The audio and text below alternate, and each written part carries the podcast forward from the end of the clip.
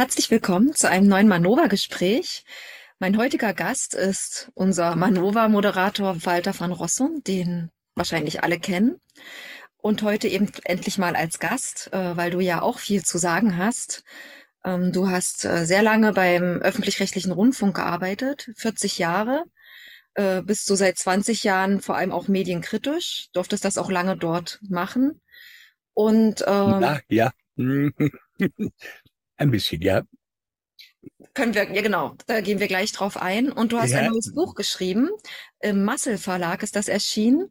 Äh, das heißt uh, The Great Reset, so wie deine Sendung bei uns, Alternativen in Recht und Medien. Und da versuchst du einmal so die, was passiert ist in der Corona-Pandemie zu skizzieren und aber auch die Errungenschaften der Gegenkultur. Um auch mal Bilanz zu ziehen, was haben wir eigentlich erreicht, ähm, und zu schauen, ob uns das vielleicht auch neue Kraft gibt. Und deshalb freue ich mich sehr, dass du dir heute die Zeit nimmst, mit mir darüber zu sprechen. Ja. Herzlich willkommen. Ähm, vielleicht können wir zuerst mal auf deine Biografie eingehen, weil ich jetzt nicht weiß, wie viele Leute dich wirklich so gut kennen von vorher, dass die wissen, wie lange du auch im öffentlich-rechtlichen tätig warst. Ähm, äh, meine erste Sendung habe ich 1981 im Deutschlandfunk gemacht. Ähm, da war ich 27 Jahre alt, und ne, daraus kannst du dir mein Alter errechnen. Äh, und dann bin ich, äh, ich weiß nicht mehr, was letztes Jahr, äh, nee, ich glaube 21, äh, 2021 mit einem kurzen Brief entlassen. Und ich war auch nie festangestellt, ich war immer frei äh, und wollte das auch immer sein, habe viel für WDR, Deutschlandfunk und für die Zeit und die FAZ und manchmal für den Spiegel oder die Süddeutsche geschrieben.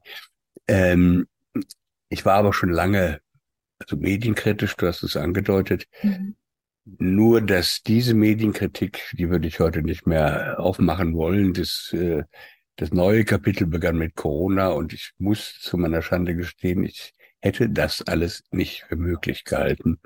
Ich war vollkommen verblüfft darüber und dass es jetzt an Medien erleben, hat nichts mehr mit dem zu tun, was es bis 2020 gab, da gab es ein bisschen Vorläufertum, das kam nicht ganz alles aus nichts, aber das war ein radikaler Bruch, ähm, der, der mich auch beschäftigt hat und die, ähm, der Rauswurf aus dem DDR, das hatte was gut. Ich hätte das selbst eigentlich schon längst gehen sollen. Wir passten nicht mehr mhm. zueinander. Und ähm, das war eine alte Sentimentalität. Und als dann dieser Brief kam, also so ein paar Stunden von einer neuen Produktion, das war wirklich völlig albern, ähm, da war ich eine halbe Stunde lang ein bisschen konsterniert. Meine Freundin schrien. Ähm, und nach einer halben Stunde habe ich gesagt, alles gut, ähm, tschüss. Und ich habe nicht mehr dran gedacht. Und das ist schon bezeichnend, also nach 40 Jahren. Ähm, ich will nicht verschweigen, dass der Anfang damals grandios war. Ich hatte mit tollen Leuten zu tun. Ähm, und die haben mir sehr viel geholfen. Das hat, war einfach ein tolles Arbeiten und Leben damals. Aber das ist schon lange vorbei und daran habe ich eine gute Erinnerung. Aber an die, die letzten Jahre habe ich eigentlich nur versucht, unterm Radar zu bleiben. Und äh, ja, das ist keine gute Antwort. Ich habe ähm, gestern schon dem, dem Roland gesagt, durch solche Leute wie euch habe ich dann einfach nochmal, ich wollte vorher aufhören mit Medien. Ich habe ja irgendwie einen anderen Job gesucht und ähm, ich will in diesem Betrieb nicht mehr auftauchen. Ich konnte mir nicht vorstellen, dass man das macht, was wir jetzt machen oder mhm. ich mit bei euch machen darf, mit wunderbaren Leuten und ähm, dass das eine, ich glaube, ich ähm, ich bin aber befreit von dem, von dem Ganzen. Ich habe nicht gemerkt, wie viel auf meinen Schultern da immer war, also nicht, äh, wie viel Pression, wie viel Anpassung und so weiter und so. Das habe ich nicht äh, im Detail gespürt und jetzt ähm, fühle ich mich deutlich munter und mir selbst näher. Und kannst du vielleicht beschreiben, was jetzt so der Unterschied ist zwischen der Arbeitsweise, die du dann dort, damals dort hattest und jetzt bei uns? Also was so das Hauptmerkmal für dich ist, was, wo sich das jetzt unterscheidet? Du warst ja dort auch freier Mitarbeiter, wie bei uns auch. Ja, ähm, natürlich hast du da mit einem riesen Wasserkopf zu tun und mit äh, allem Möglichen. Du hast gewisse Vorteile, die ich heute dann auch nicht mehr so toll finde. Du hast einen Studioplatz und da wird ein, ein Tag lang geschnitten an allem Möglichen. Und ich habe aber kapiert im Laufe der Zeit, dass die Leute diese manchmal unordentlichen Sendungen mit technischen Störungen und äh, akustischen Pannen und ähm, all dem und auch Längen, die ich früher rausgeschnitten hätte, die Leute wollen das, weil das authentisch ist. Und mhm. diese äh, zurecht geflickten und äh, verschönten und tupierten Dinger, den glauben sie nicht mehr. Die glauben lieber eher dem etwas schmuddeligen. Das musste ich mich dran gewöhnen. Ähm, äh, aber ich finde das sehr gut. Und sonst, ich, ich habe in diesen Läden, äh, ich habe nur mal wenig Fernsehen gemacht, das geht schon überhaupt nicht, das sind völlig durchgeknallte Menschen. Ähm, Im Hörfunk hatte ich eigentlich immer mit ein paar Leuten zusammengearbeitet und da war immer offene Tür und das war, das war, war einfach sehr angenehm. Also ähm, ich konnte nicht machen, was ich wollte, aber ähm, war schon sehr frei, außer in dem, was dann ähm, abgeliefert wurde. Ich habe im Deutschlandfunk noch in, vor fünf oder sechs Jahren sehr kritische Feature gemacht. Da musste jedes Mal die Redakteurin zur Intendanz gehen und die fragte dann, ist das Deutschlandfunk-like? Dann sagt sie, das wüsste sie nicht, was Deutschlandfunk-like ist. Aber ob irgendwas falsch wäre oder nicht richtig wäre, ähm, das zeigt, dass wenn man als Redakteur ein bisschen Charakter hatte, konnte man auch damals noch sehr viel machen.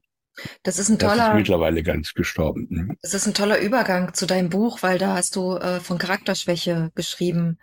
Und ich kann mir dann vorstellen, also als ich das gelesen habe, du äh, hast äh, im Prinzip ehemaligen Kollegen vorgeworfen, sie hätten Charakterschwäche und dass das auch eine der Hauptursachen dafür ist, dass die Medien so versagen. Ähm, und dann verstehe ich aber auch, warum die Menschen das natürlich nicht annehmen können, diese, Kritik. Sie haben es ja dann als Beleidigung bezeichnet, während du sagst, es ist doch eigentlich eine Tatsache.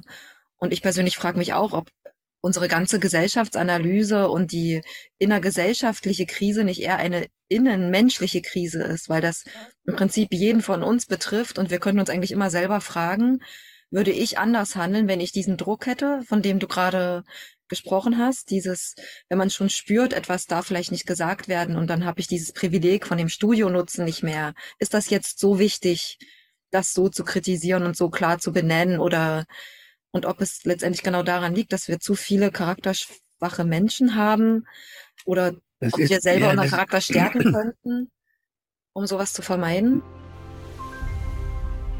Wir bei Manova möchten mit unabhängigem Journalismus die Spaltung überwinden. Und wir freuen uns sehr, wenn Sie uns dabei unterstützen mit einer kleinen oder gern auch größeren Spende. Vielen Dank. Das ist immer noch das Phänomen, dass wir sozusagen ja ab März 2020 eine Oberwelt hatten, die uns in eine Parallelwelt eingeschlossen hat. Nicht wir haben die gegründet, sondern wir sind dahin, noch bevor wir wussten, was wir eigentlich genau protestieren wollten oder gegen was oder wie wir den Protest ausformulieren wollten waren wir schon weg als Querdenker, Spinner, Antisemiten, ich weiß nicht was, was alles unendlich lächerlich ist. Und die Oberwelt ähm, hat zugeguckt dabei, ähm, ohne, ohne eine Träne zu vergießen und hat zum Teil auch diese Trennung ähm, mitbetrieben.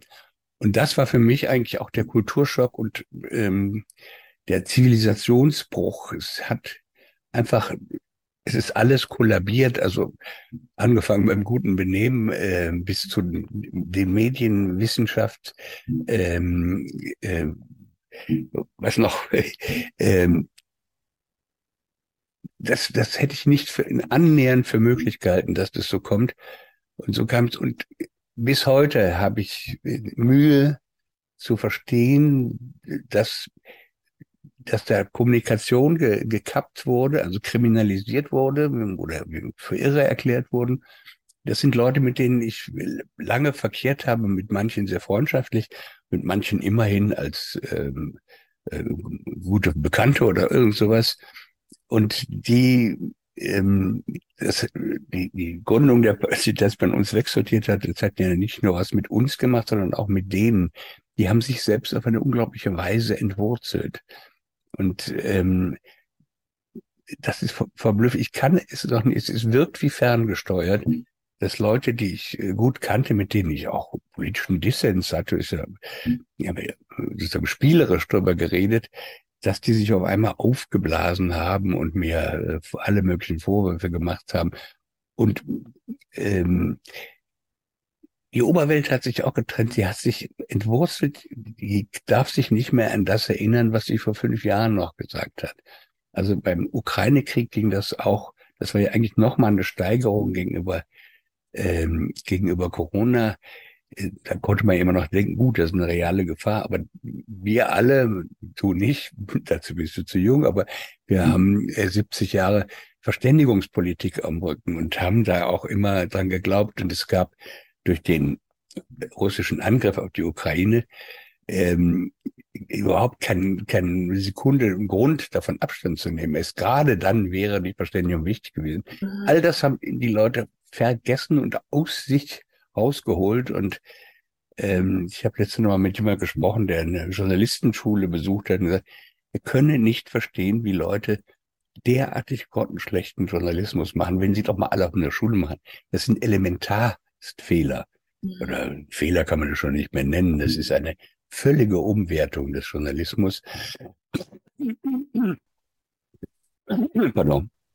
Er hat mit dem, äh, mit dem Berufsbild äh, und mit den Techniken dieses Shops überhaupt nichts mehr gemein, abgesehen von dem von moralischen und so weiter Einstellungen. Aber ja, also dieser der Zivilisationsbruch gilt eigentlich auf beiden Seiten. Und ähm, ich habe gedacht, man, wir waren ja jetzt so drei Jahre eigentlich in der Dauer Defensive und auch wieder Offensive. Und dann nach einem gewissen Moment dachte ich, mein Gott, wir sind ja wirklich in einer Parallelgesellschaft. Eine Freundin sagte mir, die mich mag, aber mein, meine Gedanken da nicht. Ich habe mal eine Manöver-Diskussion mit dir gesehen, die kannte mich auch als WDR-Moderator und so. Ich verstehe das gar nicht, worüber ihr redet. Da habe ich gemerkt, ich versuche gar nicht mehr mit denen zu mhm. reden, ich rede nur noch für uns, mit uns. Ähm, und das kann von mir aus auch so, so bleiben. Äh, nicht wir haben die Kommunikation gekappt, sondern die. Und ähm, dann habe ich gemerkt, mit wem rede ich denn eigentlich? Und dann kam ich zu dieser Idee der Parallelgesellschaft, die wir nicht gegründet haben, die wir aber jetzt sozusagen für uns gründen müssen. Wir finden uns da mit Leuten zusammen, die wir vorher nicht kannten ähm, die wir dann aber doch ähm, wie Freunde begrüßt haben, weil wir mit denen reden konnten. Aber das sind völlig andere. Ich ähm, habe mit rechten Leuten Kontakt, die hätte ich früher weiträumig umfahren. Ähm, und ja, und mit, äh, mit Millionären und ganz Armen, mit Ungebildeten und sonst wem. Ähm, und wir müssten mal zur Kenntnis nehmen, was wir, wer wir sind, wie viele wir sind. Ich glaube, wir sind sehr viele.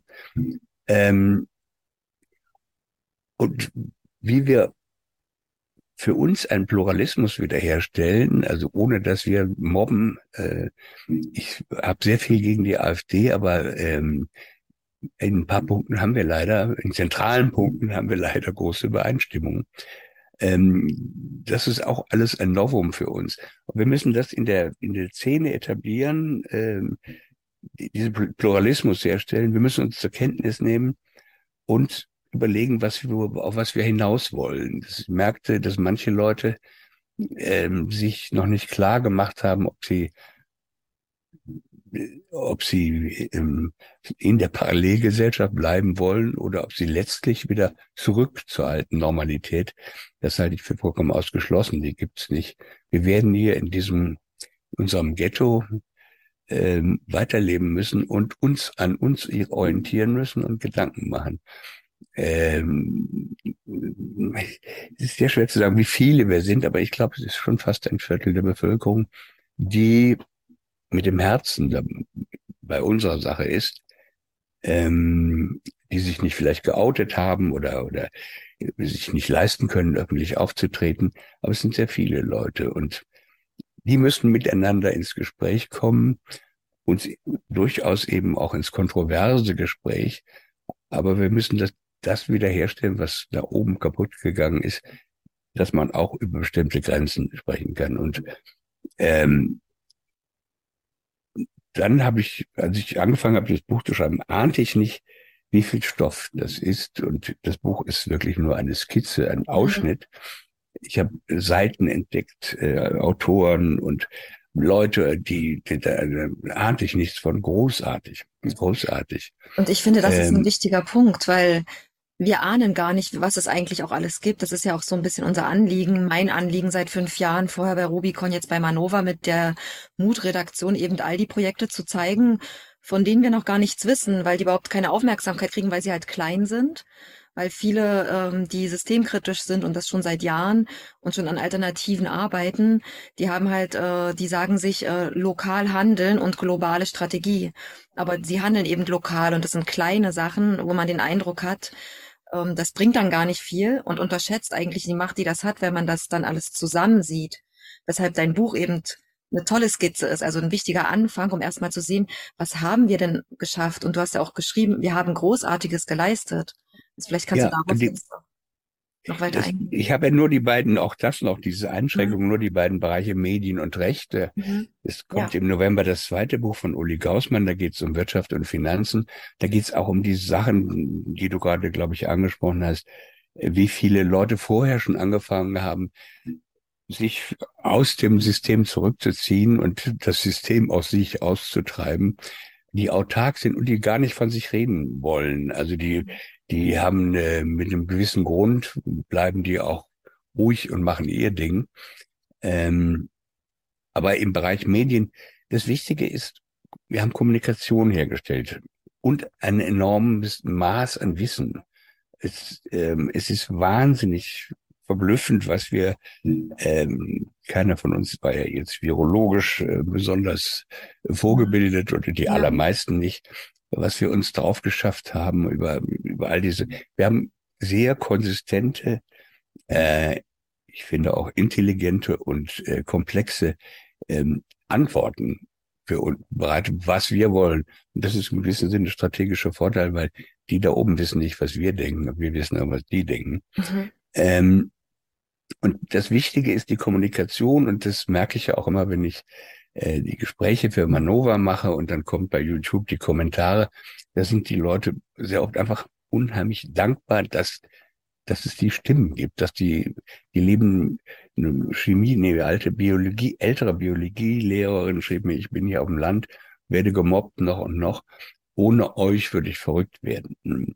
Ähm, also die, die Kommunikation wiederherstellen, ähm, ohne dass man jetzt sagen Klumpen bildet, da ist ungeheuer viel Differenz, äh, unterschiedliches und äh, stilistisch unterschiedliches, inhaltliches und der Form und so weiter und so weiter. Das finde ich ganz toll, dieses heterogene, wilde und so weiter. Das ist das, was auf der, der Medienseite gelungen ist. Was ich auch mal mit versuche zu beschreiben, ist die neuen, die neuen Repressionen, die neuen Herausforderungen für uns, das nimmt ja, äh, ist ja schon längst in Gesetzesform gegossen. Das alles hat sehr totalitäre Ausmaße. Das ist nicht so ein bisschen repressiv oder ein bisschen mhm. Zensur. Ähm, und ich versuche immer zu beschreiben, also zu sagen, auf was mussten wir reagieren? Diese YouTube-Schließung, was bedeutete das zum Beispiel für KenFM? Ein Typ, den sie ähm, wirklich krank gemobbt haben auf eine widerliche Weise, die, die ähm, da kann es einem schon schlecht werden. Und auf der Rechtsseite, das ist dann der zweite Teil des Buches, ähm, ist, ist eben auch viel entstanden an, äh, bin befreundet mit dem Anwalt Alexander Christ, das ist ein äh, hochgebildeter bürgerlicher Anwalt, sehr erfolgreich als Anwalt, der sagt, ich hätte in meinem Leben nicht geträumt, wie weit raus ich mal aus meinem äh, Tritt komme. Und äh, so geht es vielen Anwälten äh, und die haben sagen Hilfsorganisationen gegründet. Jetzt haben sie bei dem mit dem ZAF, das ist ein unglückliche Name, wie ich finde, ähm, Zentrum für Aufklärung, Aufarbeitung und so weiter, ähm, große ähm, Dokumentationen angelegt.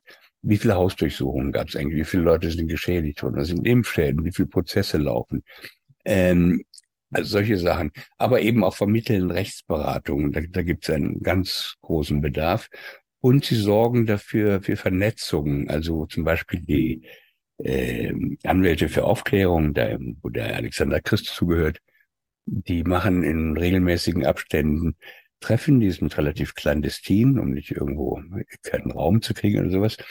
Und da sind, ähm, da kommen immer weit über 100 Leute und die Hälfte sind gar nicht, gehören gar nicht zu den Anwälten der Aufklärung. Das sind andere, die mal hören wollen, was da passiert. Und ähm, das, das ist alles sehr wichtig. Und, und äh, ähm, einer meiner Lieblinge ist äh, Marianne Grimmenstein, eine 76-jährige Flötenlehrerin, die eine neue Verfassung geschrieben hat. Das ist falsch.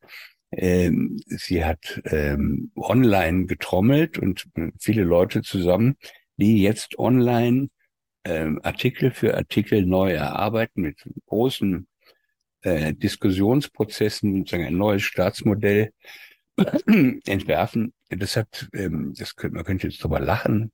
Die wird sicherlich nicht morgen per Petition die neue Verfassung durchsetzen, das weiß sie auch. Aber sie hat ein Modell geschaffen, ähm, und zwar auf durch konsensuelle Beratung, komplexe konsensuelle Beratung. Und sie haben, sie hat auch immer wieder juristische Beratung von außen, äh, weil sie gesehen hat, dieser Rechtsstaat ist auf Anhieb zusammengebrochen bei diesen Herausforderungen, die mit Corona und so weiter kamen. Er hat schlicht und einfach versagt. Sich also wie die Wissenschaft und wie die Medien und so weiter. Und ähm, deshalb sagt sie, es gar keinen Sinn, sich zu wieder zurückzukehren zu der alten Ordnung, äh, was so schnell gescheitert ist, obwohl das Grundgesetz schon nicht ganz solide verfasst ist. Und äh, deshalb müssen wir uns was anderes einfallen lassen. Und das gilt natürlich auch für die Staatsorganisation. Und im Prinzip zeigt das, dass wir auch das Positive dann sehen können, dass überhaupt diese ganze Corona-Inszenierung stattgefunden hat, weil das im Prinzip den, den der Gegenkultur geholfen hat, sich überhaupt zusammenzuschließen, zusammenzufinden, weil vorher gab es ja auch schon diese innere Leere, diese, das System war ja auch vorher schon genauso zerstörerisch, sowohl innerseelisch als auch äh, in der Umwelt. Und mhm. jetzt kommen Leute in Bewegung, schließen sich zusammen und und und machen solche Sachen, äh, wie jetzt der. Das ist ja auch ein existenzielles Abenteuer. Mhm. Und äh, du hast also beschrieben, wir sind auf uns gestellt. Und ich finde, das bringt uns halt eben auch dazu, dieses Staatsversagen in die Mündigkeit zu kommen die es liegt an uns. Also wir können nicht einfach nur, wir, wir waren im Prinzip bequem geworden, zu sagen, eigentlich, wir würden am liebsten eigentlich doch einen Staat haben, dem wir einfach vertrauen können, der soll das jetzt alles für uns machen. Aber so läuft es eben nicht. Und das ist das, was ich jetzt. Ich habe schon vielem, vielem vorher nicht mehr geglaubt. Ich habe mich arrangiert und, ähm, und irgendwann mal merkte ich, jetzt muss ich mich mal neu erfinden. Ähm, ich kündige die, die alte, den, den alten Gehorsam, die ähm, Folgewilligkeit oder irgendwie das zu akzeptieren. Ähm, es gibt, ich sage immer nur, Edward Snowden hat vor zehn Jahren die Pläne einer ähm, einer totalitären eines totalitären Überwachungsregimes offengelegt und die werden sich nicht verbessert haben. Das haben wir alle in der Schule gelernt. Das ist der Anfang vom Ende. Kein Mensch reagiert darauf. Das gibt es irgendwie nicht. Eine Zivilisation oder eine Kultur, eine Gesellschaft, das ist ja nicht nur unsere Gesellschaft, also die deutsche Gesellschaft, äh, die auf solche Sachen nicht mehr reagiert, die ist eigentlich tot. Mhm. Ähm, und die, die Lügen sind, sind überall. Ähm, äh, man hat, ich habe sie gesehen und noch etwas früher bekam, bekam ich ja auch noch Aufträge, Protestartikel zu schreiben und konnte da schön trompeten. Das war es dann aber auch. Und ähm, ich hatte mich in diesen Zustand eingewohnt und resigniert. Wie gesagt, ich wollte auch aus den Medien raus. Ähm, und dann merkte ich auf einmal, ich muss mich nochmal neu erfinden. Ähm, ist jetzt nicht mehr so wahnsinnig viel Zeit, die mir da bleibt, aber und wir müssen uns nochmal neu erfinden. Es ist ein Aufbruch, der ähm, der improvisiert ist. Wir haben, wir wollten gar nicht aufbrechen. Man hat uns in den Aufbruch geschickt und ähm, und ich mag auch dieses Improvisieren. Wir müssen jetzt keine Geschichtsphilosophie realisieren in Form von äh, dialektischen Schritten. Wir müssen uns klar werden, was wir wollen. Und ähm, im gewissen Sinne haben wir Zeit, weil ähm, nicht zu erwarten steht, dass ja uns ein durch, großer Durchbruch gelingt. In gewissem Sinne haben wir nicht so viel Zeit, weil ich davon ausgehe, dass die Repression nochmal gewaltig äh, anziehen wird. Mhm. Da müssen wir uns warm anziehen. Und dann geht es meiner Meinung nach auch um ähm, technische Lösungen, wie können wir uns unsere Kommunikation absichern, ähm, wie können wir Leuten aus der Patsche helfen, die sozusagen äh, in Schwierigkeiten geraten sind, alle solche Sachen. Aber wir müssen natürlich auch darüber nachdenken, wie wollen wir leben und das bitteschön multiplural. Hm, also, also äh, von, von Fairtalk, äh, unsere Kollegen von Fairtalk, Jens Lehrich, ähm, äh, die haben oft dann den Satz geprägt, wie wollen wir zukünftig miteinander leben? Wo das Miteinander ganz wichtig wird, weil ja. wir müssen miteinander leben und, oder wollen miteinander leben. Wir sind ja, wir mögen das ja auch zusammen mit anderen zu sein. Deswegen tut es ja so weh, so ausgeschlossen worden zu sein von, von dem Mainstream, sagen wir mal. Ähm, und zu merken, wir, wir kommen da gar nicht mehr in Verbindung. Ähm, nee, die, die, die Kommunikation ist gekappt. Das ist, äh, jeder Gesprächsversuch ist ähm, äh, so zum Scheitern verurteilt. Sie führt sofort zu irgendwelchen Grobheiten und Dummheiten. Da schmeißen mir Leute irgendwie Spiegel Online-Zitate am Kopf. Dann sage ich Leute, nee, also ich mit drei Jahren mich damit beschäftigt, müsst ein bisschen euch mal auskennen. Die wissen nicht, was wir denken. Also die, für die, für die ist das so wie bei Putin jetzt, das ist der böse, durchgeknallte Diktator, der irgendwie im Alter nochmal irgendwas erobern will oder ich, was ich für ein Irrsinn das ist ein ganz anderer Wissensstand. Wir, ja. wir sind ähm, äh, ja, Aluhutträger, Aluhüte, ich wusste nie, was das ist und weiß es heute noch nicht. Ähm, und rechtsradikal, das finde ich schon ein bisschen unverschämt und antisemitisch einfach äh, unsäglich. Aber so sind wir geframed, so laufen die Algorithmen. Ähm, so findet man uns bei Google wieder. Ähm, ja, das, ich fand ganz toll, du hattest das äh, in Bezug auf die Verschwörungstheorie äh, oder Verschwörungstheoretiker Vorwurf, fand ich, hast du auch Lesern ein tolles Argument geliefert, was man eigentlich äh, dann Menschen äh, antworten kann, äh, weil du sagtest, äh, Inve äh, Investigativjournalismus beschäftigt sich per se immer mit Verschwörungen. Äh, also ist, und dann macht man halt Thesen und Theorien, also ist man natürlich als investigativer Journalist Verschwörungstheoretiker. Äh, und alles andere ist eben dann gar nicht mehr investigativ, weil man äh, so ist man reproduziert man nur die die ähm, die Verlautbarungen, die da irgendwas irgendwelchen ähm, enorm aufgeblasenen Pressedingern gehören. Aber also wenn wir nicht mit denen sprechen können, so glaube ich, ähm, ich habe gestern, glaube ich, oder vorgestern ein sehr interessantes Gespräch mit für euch ähm, mit, mit drei Leuten im Ausland gemacht, in USA, Italien und Holland. Ähm, und das war in vieler Hinsicht sehr aufschlussreich. Da haben wir, äh, ich habe gemerkt, wir haben keine Ahnung, was ist in anderen Ländern passiert. Wie ja. sieht das aus? Gibt es da eine Opposition? Und ähm, alle drei sagten eigentlich, was ich insgeheim für Deutschland auch vermute, wir werden, wir bekommen Zulauf aus ganz anderen Quellen, die nicht ähm, das Misstrauen in den Staat und ähm, auch das Misstrauen in die Rhetorik, ähm, Misstrauen in die Medien, das ist doch schon gemessen. Wer glaubt den ganzen Quatsch denn noch? Äh, wir haben einen großen Zulauf. Also der äh, Marein Puls, der, der mit äh, Milos Matuszek den Film Pandemic gemacht hat, ähm, der sagte, er würde fast schätzen, die Hälfte der Bevölkerung heimlich mit dem Herzen, so, das ist für mich erstmal das Wichtige, ähm, auf unserer Seite oder tendiert dahin. Und das ist das, was wir, die Oberwelt zerfleischt sich gerade und schafft sich selbst ab. Da werden wir, müssen wir nichts äh, genau, also tun. Also ein ganz wichtiger Punkt. Wir müssen im Prinzip, wir können uns jetzt eigentlich nur dem Aufbau von dem widmen, wo wir hinwollen. Dieser Frage, wir müssen nicht gegen jemanden kämpfen, weil dieser andere sich eigentlich sowieso selbst entlarvt und selbst zerstört. Da brauchen wir eigentlich nur zuschauen, wie das passiert. Und unsere Energie können wir dem widmen, äh, wo, wo es halt gerade für jeden Leute, die sich, Anwälte, die sich für die, das Rechtssystem einsetzen, Journalisten wie wir, die jetzt versuchen, neue Medien zu erschaffen, aber auch versuchen, aus den Fehlern zu lernen. Eben Selbstreflexion, finde ich, ist halt dann auch ein ganz wichtiger Punkt, damit wir nicht auch irgendwann in eine ideologische Falle fallen. Weil ab dem Moment, wo man glaubt, auf der richtigen Seite zu sein und zu den Guten zu gehören, und man unterfragt sich, hat man ja, ist man selber wieder in der Falle, weshalb ich das immer ja. wichtig finde, dieses auch sich selbst die Innenschau äh, zu ähm, kultivieren. Und ja, dass wir diese Energie da reingeben. Und du hast dann auch ähm, den Begriff, äh, die Falle des Realismus, hast du beschrieben. Das finde ich dann auch noch ganz interessant, darauf einzugehen.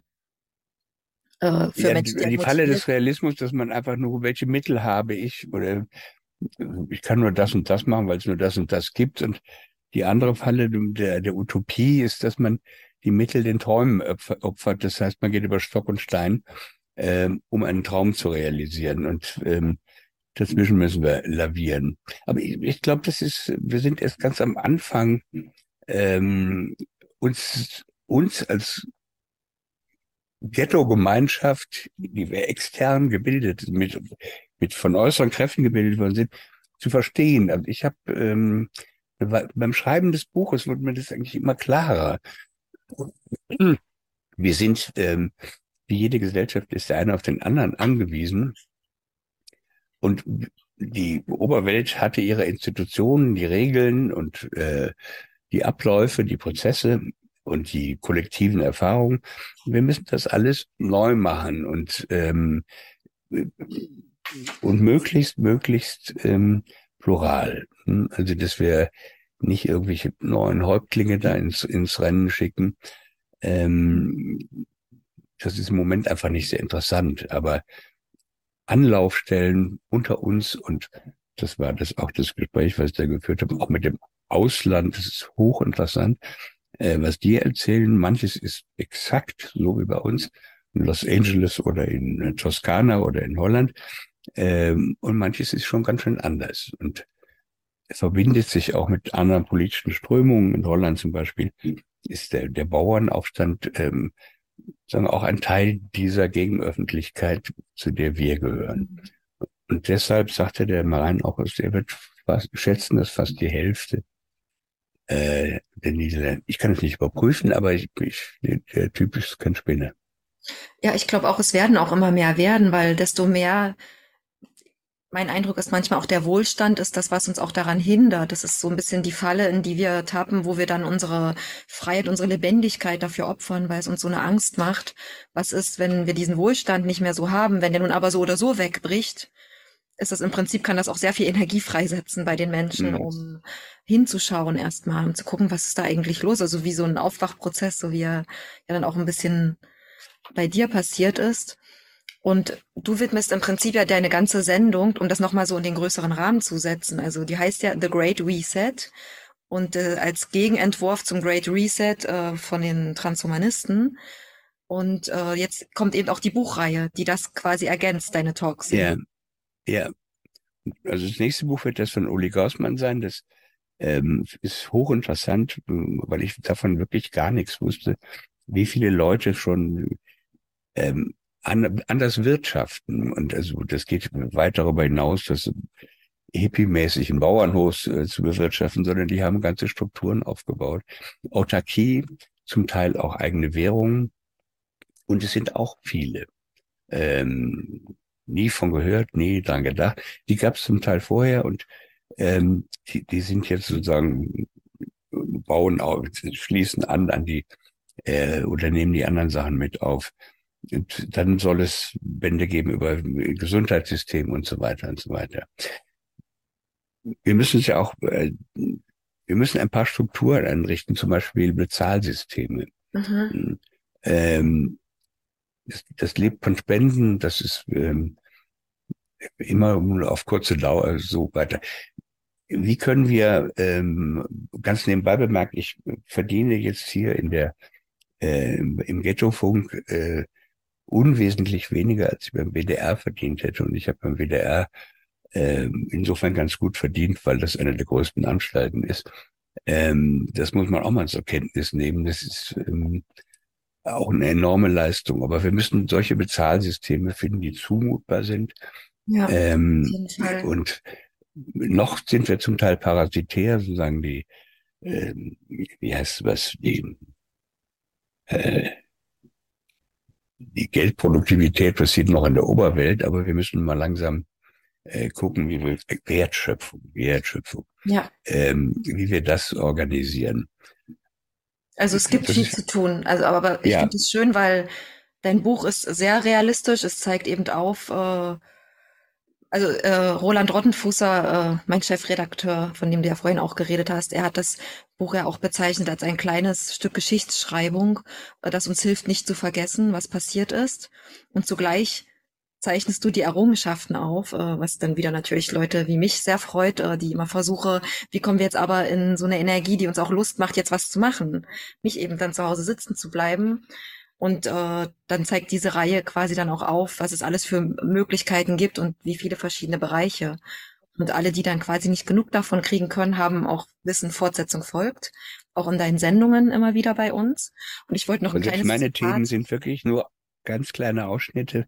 Genau. Ähm, das wäre, wäre sonst ein Telefonbuch geworden. Und ähm, und das ist ja das ähm. Schöne, dass Leute das merken können, wie was für eine Vielfalt. Wir versuchen ja auch bei Manova nach und nach immer mehr Projekte vorzustellen. Ich arbeite mhm. auch gerade an einem Journalismusprojekt mit, was für weltweit Projekte vorstellen mhm. will. Das ist aber noch ein bisschen weiter in der Zukunft. Super. Mhm. mhm. Aber da gibt's Ideen und das, ich weiß nicht, wie geht's dir? Ähm, wie fühlst du dich bei dieser Arbeit jetzt im Vergleich zu vorher? Dein Lebensgefühl sozusagen? Ähm, wie, ähm, wie glaube ich bei allen, ich, ich bin fassungslos über, über das, was in der Welt passiert. Ich bin fassungslos über manche zwischenmenschliche Sachen, die, ich finde diesen Aufbruch aufregend und äh, ungeheuer chancenreich. Also selbst wenn ich mich jetzt nur als Autor sehe oder Journalist, was ich hier machen kann, wen ich hier kennenlerne, ist tausendmal interessanter, als wenn WDR irgendwelche ollen Professoren zu interviewen, ähm, die dann auch nur das und das sagen dürfen. Äh, nein, ich mag diese, diese ähm, Aufbruchsstimmung. Ich glaube, ich habe auch schon viel gelernt. Also das, ich habe mich schon selbst verändert. Ähm, und äh, wenn du mir jetzt 5000 Euro anbietest, dass ich morgen für den Spiegel was schreibe, für sein Nein. Ähm, das, das kann ich nicht mehr, das will ich nicht mehr. Das ist, äh, ich fühle mich hier sehr wohl. Ähm, ich sehe, dass auch Probleme kommen, dass wir mittlerweile im Medienbereich schon so eine äh, links-rechts ähm, äh, Aufdifferenzierung haben, finde ich gut. Hm. Nur müssen wir den Faden halten. Also nicht rausmobben und das sind jetzt wieder Feinde, sondern wie gesagt, den Pluralismus herstellen.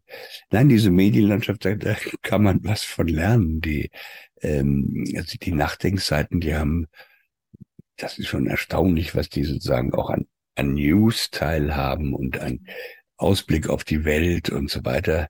Ähm, der Olle Albrecht Müller, das, äh, der hat da was auf die Beine gestellt. Das ist auch der Mann, ist weit über 80. Der hat sich auch im Leben nicht träumen lassen, dass er mal äh, Teil des, eines Ghettos ist. Der war bei Willy Brandt ähm, Kanzleramtsdirektor. Ähm, das ist sehr erstaunlich und, und aber es ist eben auch sehr viel Qualität, ähm, was Wissen und auch Journalismus angeht. Ganz toll. Und tolle, ich, tolle äh, Leute. Als äh, schönes Schlusswort noch ein Zitat von dir, was mir sehr gefallen hat. Ähm, unsere Chancen stehen nicht gerade blendend, aber wir haben keine Wahl.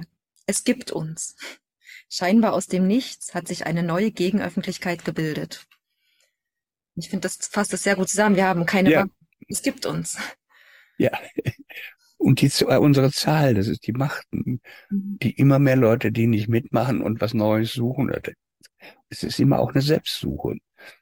Ähm, und eine neue ähm, ja, Gesellschaft, Gemeinschaft.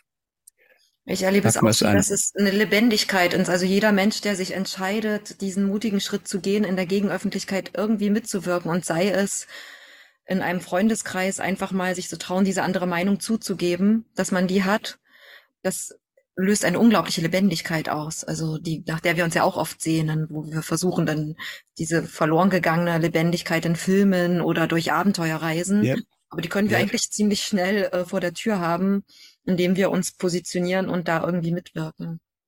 Ja. So ist es. Ich danke dir sehr für das Gespräch und ganz gleichfalls auf weitere Great Reset Folgen von dir bei uns. Die werden kommen.